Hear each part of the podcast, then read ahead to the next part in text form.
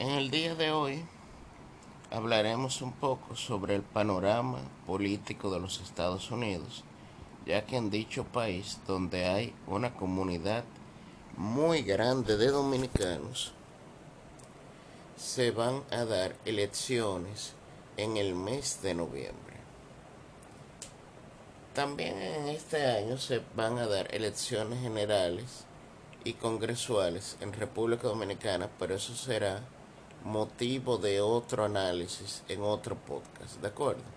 Entonces, desde el 2016 está gobernando el Partido Republicano, un candidato antisistema llamado Donald Trump, que hizo, según algunos estadistas, el milagro. Yo no creo milagro, sino que él supo recoger el descontento de los años de Obama y sobre todo de todos esos tratados de libre comercio, muchos sectores que se habían sentido básicamente echados a un lado y muchos sectores que habían visto su actividad económica mermar decidieron votar por Donald Trump. El Partido Demócrata todavía está en primarias, hasta hace poco básicamente tenía dos grandes candidatos, Joe Biden y Bernie Sanders.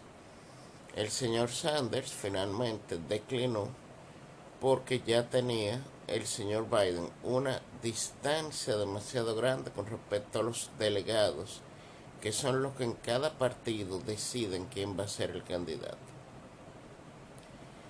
Trump básicamente está también en convenciones, pero es como si él corriera solo, porque él está con dos señores que están ahí básicamente de manera testimonial. Dentro del Partido Republicano, Trump ha logrado un voto casi fanático, porque la gente se polariza con él, o lo ama o lo odia Personalmente, yo debo reconocer que aunque no me gustan mucho de sus métodos, él ha cumplido prácticamente todas las promesas de campaña que hizo. Lo cual da a entender que realmente ha sido responsable, cosa que no es normal ver en un político de estos tiempos. Trump tiene ahora mismo la ventaja de que por cerca de tres años y medio tuvo Estados Unidos creciendo bárbaramente, casi no había desempleo. Y realmente las cosas iban bien, pero empezó el COVID-19, empezó una contracción económica que no sabemos dónde va a llegar. Ahora mismo, mal contado, debe haber cerca de 30 millones de empleados pidiendo seguro de desempleo, lo cual en cualquier economía es devastador. Y eso entonces le da el chance a Biden de que pueda competir. Porque un año normal ya estas elecciones estuvieran más que decididas. Biden es, no es una persona nueva en la política, es una persona del sistema que tiene más de 40, 45 años de trayectoria política. Fue alcalde de Baltimore, fue senador durante muchísimos años de Delaware, fue vicepresidente de Obama por ocho años y ya él básicamente retirado con casi 80 años, si no es que lo tienen, me disculpan ese, ese, ese dato él decide correr por tercera vez en su vida tratando de buscar la candidatura, cosa que ha conseguido por el apoyo de Obama y de otros precandidatos para cerrarle el paso a Bernie Sanders. El señor Biden no es un santo. El señor Biden ha sido implicado en escándalos de corrupción. El señor Biden está siendo implicado en casos de acoso y abuso sexual, que son bastante serios.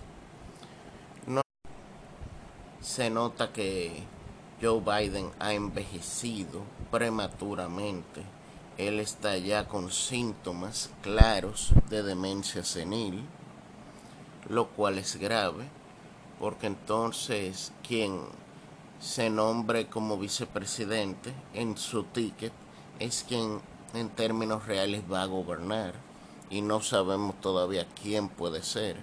La, única indicación es que sería una mujer. En el caso de Trump, aunque es de su grupo de edad, está más fresco y está más lúcido.